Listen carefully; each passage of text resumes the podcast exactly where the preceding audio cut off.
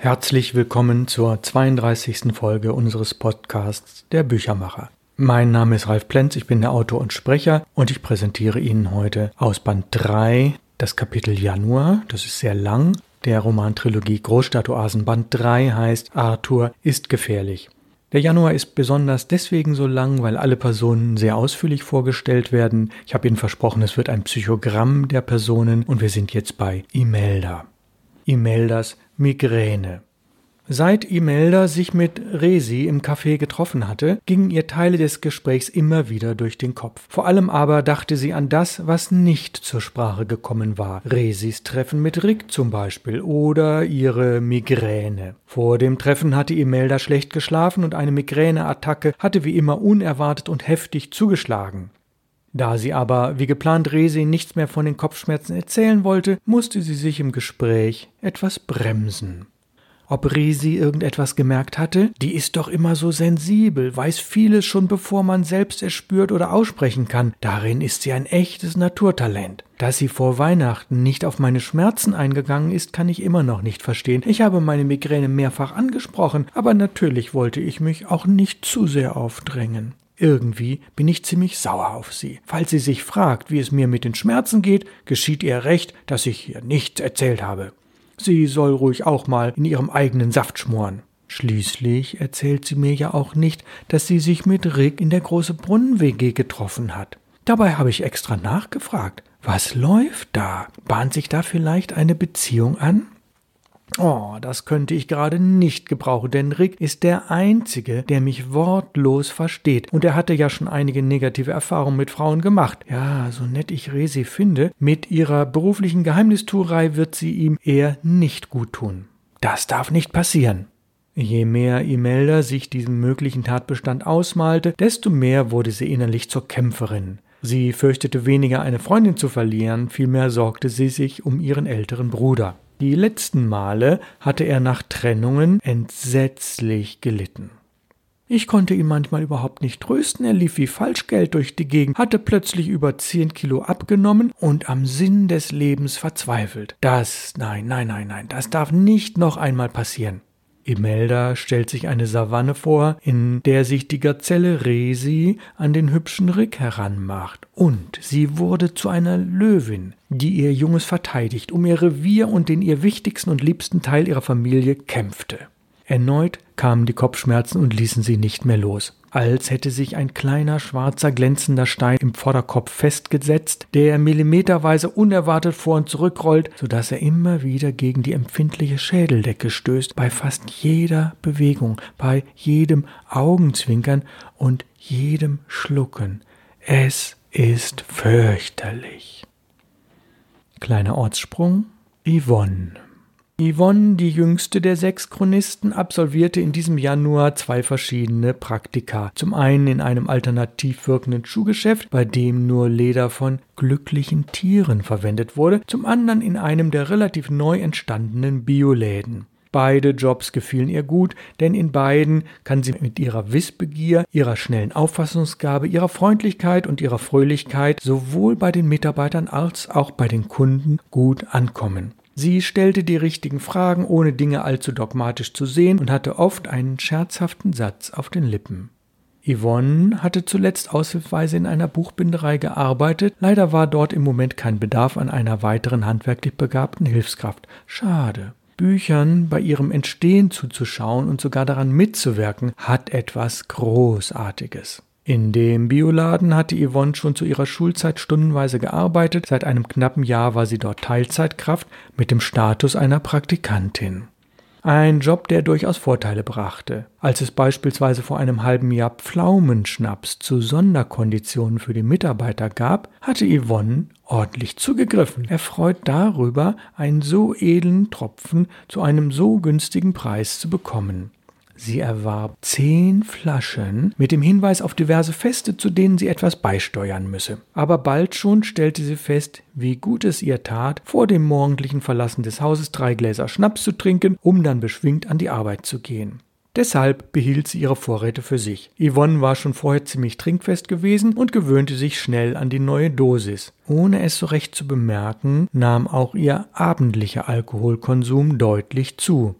Die einzige Gesellschaft, in der Yvonne niemals flüssig war, waren die Chronisten. Bei ihren Treffen mit Deko, Imelda, Jimmy, Rick und Victor hatte sie durch die Konzentration auf die Gespräche, die sorgsam ausgewählte Sprache, die Thementiefe und die gemeinsamen positiven Erlebnisse keinerlei Bedürfnis, Alkoholisches zu trinken, nicht einmal Bier oder Wein. Wenn sie ehrlich war, musste sie sich allerdings eingestehen, dass sie mit ihren 19 Jahren bereits die Schwelle zur Alkoholikerin überschritten hatte. Sie beschloss deshalb Mitte Januar, einen Termin zur Blutabnahme bei Dr. Stein zu machen. Was Ärzte anging, war Yvonne konsequent. Ihrer Meinung nach gehören zu alternativem Leben unbedingt die Achtung vor dem eigenen Körper und ihre Gesundheit war ihr definitiv wichtig. Mit dem Ergebnis der Tests hatte sie allerdings nicht gerechnet. Die Blut- und Leberwerte waren viel schlechter als erwartet und die Konsequenzen, die sie daraus ziehen musste, waren klar. Da Yvonne Dr. Stein vertraute, hoffte sie auf ein klärendes Gespräch, das ihre Befürchtungen zerstreuen würde. Sicher wird er annehmen, dass die kurzfristige Hortung und spätere Vernichtung von zehn Flaschen Pflaumenschnaps nur ein einmaliger Ausrutscher waren. Dass sie mittlerweile eine ebenso große Lieferung Marillenlikör bekommen hatte, musste sie ja ihm nicht sofort erzählen. Zeit- und Ortssprung Resi und Imelda hatten sich für eine Ausstellung im Altonaer Museum mit anschließendem Kaffeebesuch verabredet. Während der Ausstellung flüsternd, in den Gängen ein wenig lauter redend, beim Kaffee angekommen, fröhlich lachend, spürte man, dass es ihnen miteinander gut ging. Keine sagte etwas über Spannungen, die es vor kurzem gegeben hatte. Was war passiert? Lag es vielleicht an den unverfänglichen Ausstellungsthema der Verbindung zwischen den Bildergeschichten über Max und Moritz von Wilhelm Busch und den neuen Comic-Tendenzen? Wer es glaubt, irrt vielleicht doch nicht. Kleiner Sprung in die Jetztzeit. Professor Arco. Die Analyse freundschaftlicher Beziehungen nach Brüchen in der Kommunikation ergibt fast immer interessante Muster. In Relation gesetzt sind sie erhellend. Hier findet sich gerade ein guter Ansatz. Nächstes kleine Kapitel Filme und Musik. An einem Spätnachmittag Ende Januar waren fast alle Chronisten versammelt. Es herrschte wie immer eine angenehme, ausgeglichen und teilweise auch fröhliche Stimmung. Je nachdem, welches Thema gerade angesprochen wurde, hörten die Anwesenden unterschiedlich konzentriert zu. Denn Jimmy, Deco, Yvonne und Rick wollten sehr gerne wissen, wie ihre neuesten Lieblingsfilme bei den anderen ankamen und welche Filme diese gesehen hatten. Gelegentlich besuchten sie gemeinsam ein Kino, meistens gingen sie allein oder mit anderen Freunden. Ihr Filmgeschmack war sehr unterschiedlich. Nicht alle waren sie Cineasten, aber die echten unter ihnen kannten alle Filme eines Regisseurs und nutzten teilweise Videotheken, um neue Regiearbeiten anzusehen. Auch wenn Kino im Vergleich zu Theater ein preiswertes kulturelles Vergnügen bot, waren Videokassetten noch preisgünstiger auszuleihen. Nur die wenigsten Filme hatten solchen Kultstatus, dass jemand sie besitzen wollte. Sie alle mochten französische und italienische Filme, aber auch solche aus Ländern mit unbekannten Sprachen. Diese erweiterten eindeutig den Horizont und konnten möglicherweise Trendsetter für zukünftige Filmkünstler werden. Es gab auch wunderbare Musikfilme, sowohl von Konzerten als auch über Musiker und Genres sowie musikdominierte Unterhaltungsfilme. Besonders beliebt waren Kurzfilmtage mit Studentenarbeiten sowie Importe von internationalen Wettbewerben an der Uni und in den ausgewählten Film Kunstkinos, weil sie ein sehr breites neues Spektrum zeigten, an dem sich die Chronisten freuten oder rieben. Begeistern konnten sie sich auch für herausragende schauspielerische Leistungen. Filme mit ihren Lieblingsdarstellern schauten sie gerne gemeinsam an und wurden dabei ausnahmsweise auch hoch emotional. Obwohl das Treffen eher der Chronik des Stadtteils Ottensen dienen sollte, dehnte sich das Gespräch heute über Filme zeitlich in die Länge, und als etwas später Imelda und Viktor, die beide zuletzt gekommenen, dazustießen, war die Stimmung recht ausgelassen. Sie waren auf einer Podiumsdiskussion gewesen, von der sie in Kurzform berichteten. Daraus ergaben sich zwangsläufig weitere Gesprächsinhalte wie Politik und aktuelle Tendenzen im Stadtteil. Nach einiger Zeit wechselte der Themenfokus zurück zur Kunst, diesmal zur Soulmusik. Ist nicht schlimm, sagte Viktor. Schon Friedrich Nietzsche sagte einst, ohne Musik wäre das Leben ein Irrtum. Rick wirkte etwas ruhiger und zunehmend zurückgezogener als sonst. Das war umso erstaunlicher, als er normalerweise interessante Dinge vom Filmmarkt zu berichten hatte und Soul seine Lieblingsmusik war. Neue Albumcover wurden im Kreis herumgereicht und bewundert. Erst vor kurzem war er bei zwei sehr spannenden und bewegenden Konzerten im Knust und im Logo gewesen. Rick beteiligte sich deshalb immer an den Gesprächen. Da er doch der Musikliebhaber und Musikkenner ist, in dessen WG-Küche zudem eine sehr gute Anlage steht, waren seine leichte Zurückgezogenheit an diesem Abend letztlich doch zu bemerken. Sind das schon wieder depressive Tendenzen oder worüber grübelt er? Begann sich vor ihm schon wieder ein tiefes schwarzes Loch aufzutun, das ihn zu verschlingen drohte? Zeit- und Ortssprung? Imeldas Texte. Die letzten beiden Januarwochen waren wirklich extrem anstrengend gewesen. Imelda hatte einige Chemieklausuren gut hinter sich gebracht. Da die wissenschaftlichen Mitarbeiter am Institut die Klausuren innerhalb von zwei Tagen korrigierten und die Liste mit den erzielten Punkten da sofort danach am entsprechenden Informationsbrett aushingen, wusste sie, dass ihr Gefühl sie nicht getäuscht hatte. Sie hatte gute Leistungen gebracht, durfte zufrieden sein. Das Lernen hatte sich gelohnt. Die Zeit der Klausurvorbereitungen, das Recherchieren, Sichten der alten Mitschriften und der Skripte sowie die Zeit des Lernens mit Unterstützung von selbstgeschriebenen Karteikarten war endlich vorbei. Die langen Spaziergänge mit den Lernkärtchen vermisste Imelda zwar kurzfristig, aber nun konnte sie sich mehr ihrem Sozialleben widmen. Vorher nahm sie sich jedoch Zeit zum Schreiben. Sie wollte gerne ihre Notizen zu einigen Geschichten in eine ordentliche Form bringen. Glücklicherweise durfte sie die elektrische Schreibmaschine ihres Vaters für die Reinschrift benutzen. Davor stand allerdings das mühsame Entwickeln des Textes anhand von handschriftlichen Versionen. Sie schrieb Varianten und übte sich dabei im Schreiben und Formulieren, weil es ihr eine große Befriedigung gab, Gedanken sprachlich sehr gut auszudrücken und in eine Geschichte zu verpacken. Wenn eine gewisse Dramatik zu verspüren war, auch wenn sie sich nur mental abspielte, die oberflächliche Handlung gering oder kaum erkennbar war, dann war die große Kunst des Schreibens erreicht. Man denke nur an Marcel Proust auf der Suche nach der verlorenen Zeit. Sie wissen, das sind über 4000 Seiten. Dass Imelda schon verschiedene Texte in Zeitschriften veröffentlicht hatte, war ihr Bestätigung genug für ihre Schreibübungen. Allerdings veröffentlichte sie auch Filmkritiken, was sie besonders freute, weil sie dafür von den Presseagenturen kostenlos zu den Previews eingeladen wurde. Diese Veranstaltungen waren Wochen oder Tage vor dem Kinostart, sodass eine Filmbesprechung problemlos an dem Tag erscheinen konnte, an dem der Film offiziell erst anlief. Imelda hatte sich für diese Tätigkeit mehrere Lexika und Zusammenstellungen über Schauspieler, Regisseure und Produzenten besorgt. Teilweise hatte ihre Lieblingsbuchhandlung die Bücher für sie aus Amerika schicken lassen. Sie bezog mehrere Filmdienste und fünf Zeitschriften gratis, das war ihr Handwerkszeug. Jetzt hatte sie eine solide Basis für ihre Arbeit und die Verlage nahmen ihre Rezensionen gerne. Imeldas Texte beschäftigten sich mit verschiedenen Lebensbereichen. Dazu gehörten Essays zu Kultur und eigenem Erleben, aber auch Fantasy-Geschichten und Märchen. Das Spektrum belegte ihre breite Interessenslage dass sie bereits Novellen und Gedichte in kleineren Auflagen in einem befreundeten Verlag veröffentlicht hatte, hob sie aus dem Kreis der anderen jungen Autorinnen hervor. Dass sie vor drei Jahren einen Lektor kennenlernte, der nach jungen Talenten Ausschau hielt und sie bei einer Lesung entdeckte, war allerdings Glückssache. Der Verlag, für den sie schrieb, wurde sehr idealistisch geführt, konnte aber auf eine große Geldreserve zurückgreifen, sodass er zunächst nicht darauf angewiesen war, Profit zu machen. Um der sitzenden Tätigkeit zu entkommen, nahm Imelda häufiger am morgendlichen Leistungsschwimmkurs im Sportinstitut der Uni teil. Manchmal traf sie sich später spontan mit Resi im Bismarckbad direkt am Bahnhof Altona. Das rund 70 Jahre alte Bad hatte neben Sauna, Plansch- und Schwimmbereichen viele Nischen, in denen man wunderbar ungestört reden konnte. Wasser spritzte, Jugendliche kreischten, kleinere Kinder übten das Schwimmen und Senioren zogen konzentriert ihre Bahnen. In einem der relativ neu gebauten Whirlpools entspannten sich Imelda und Resi beim Blubbern im warmen Wasser und tauschten sich über die neuesten Dinge aus. Da Imelda inzwischen aufgegeben hatte, das Thema totzuschweigen, erfuhr Resi und war ein wenig überrascht, dass die Migräne deutlich zurückgegangen war. Sie konnte es beinahe nicht glauben. Imelda erzählt mir doch was vom Pferd. Will sie mich provozieren? Was passiert hier gerade?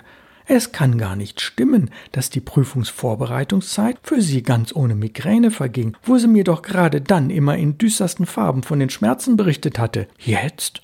Ja, jetzt tut sie so, als wäre das nie ein Thema gewesen. Vielleicht sollte ich ihr doch verraten, dass mich ihre Migräne therapeutisch interessiert. Sie weiß ja nicht einmal, dass ich Psychotherapeutin werden möchte. Aber wie kann ich ihr das beibringen, ohne dass sie mir dauerhaft böse ist?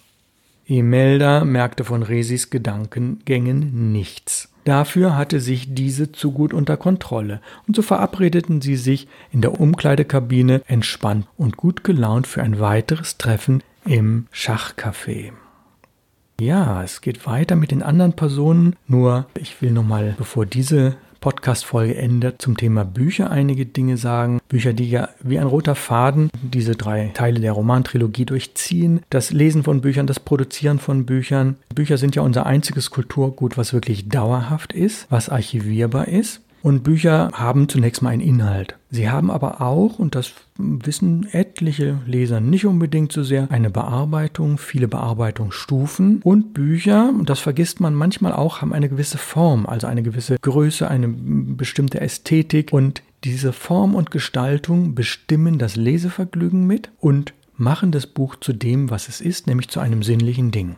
Bücher haben einen langen Herstellungsprozess. Ich habe schon mal darüber gesprochen, es dauert etwa ein Dreivierteljahr, bis ein Buch wirklich so weit ist, dass es dann gedruckt vorliegt, egal ob die Auflage wenige hundert hat oder viele tausend. Und natürlich abhängig vom Umfang und Format und der Anzahl der beteiligten Personen und natürlich auch ein bisschen der Farbigkeit. Dieser Prozess nennt sich Herstellung und da sind viele Personen beteiligt, vom Grafiker über den Layouter, über den Illustrator, über den Fotografen, den Bildbearbeiter und so weiter. Da kommen wir später noch drauf. Bücher sollen, und das ist immer das Ziel von guter Gestaltung und Typografie, lesbar sein. Gut lesbar, sprich es soll ein Lesevergnügen entstehen, ein gewisser Flow. Und das zu erzielen, dazu braucht man letztlich viele, viele, viele Jahre, um dafür einen Blick zu bekommen und das inhaltlich, technisch, optisch, gestalterisch so hinzubekommen, dass wirklich ein ganz, ganz rundes Produkt entsteht. Auf der anderen Seite ist ein Verlag, der Bücher produziert, auch immer ein Wirtschaftsunternehmen. Er muss ein Buch vorfinanzieren, das sind viele tausend Euro, je nach Auflage und Umfang und Format. Und als Wirtschaftsunternehmen muss man am Schluss Gewinne machen, denn nur Geld verbrennen funktioniert natürlich nicht. Das heißt, Bücher zu machen ist immer ein relativ hohes Risiko. Der Vertrieb der Bücher erfolgt üblicherweise über Buchhandlungen. In den 80er Jahren waren etwa 80 Prozent der Bücher über Buchhandeln lieferbar, sprich nur 20 Prozent wurden auf Nebenmärkten verkauft oder vom Verlag direkt. Und das hat sich in den letzten 30, 40 Jahren deutlich verändert. Wir sagen mittlerweile, dass knappe 50 Prozent über Buchhandlung gehen, sprich mehr als die Hälfte aller verkauften Bücher geht über Sondervertriebswege, über Nebenmärkte, wird vom Verlag direkt verkauft, von den Autoren verkauft, über Seminare und über alle möglichen Lieferanten, die inhaltlich diesen Büchern nahestehen. Da kommen wir später dann auch nochmal zu. Die Nebenmärkte haben also stark zugenommen und wer vermutet, dass Amazon einer der größten Versender ist, ja, das ist es. Allerdings die drei größten Buchhandlungen Deutschlands haben ein größeres Versandvolumen an Büchern als Amazon. Die Verlage haben ein bestimmtes Image, die Verlage haben Vertriebsstrukturen und die Verlage berufen sich auf ihre Tradition, egal ob ein Verlag zehn Jahre alt ist oder 50 oder über 100. Es sind Gewohnheiten, es sind nicht nur Menschen, die dort arbeiten, sondern auch gewisse Strukturen, ein Image, was sie haben in ihren Zielgruppen und das ist letztlich das Zentrale. Wie eng ist ein Verlag an seiner Zielgruppe? Wie viele Zielgruppen bedient er? Und wie kann er mit der Zielgruppe kommunizieren?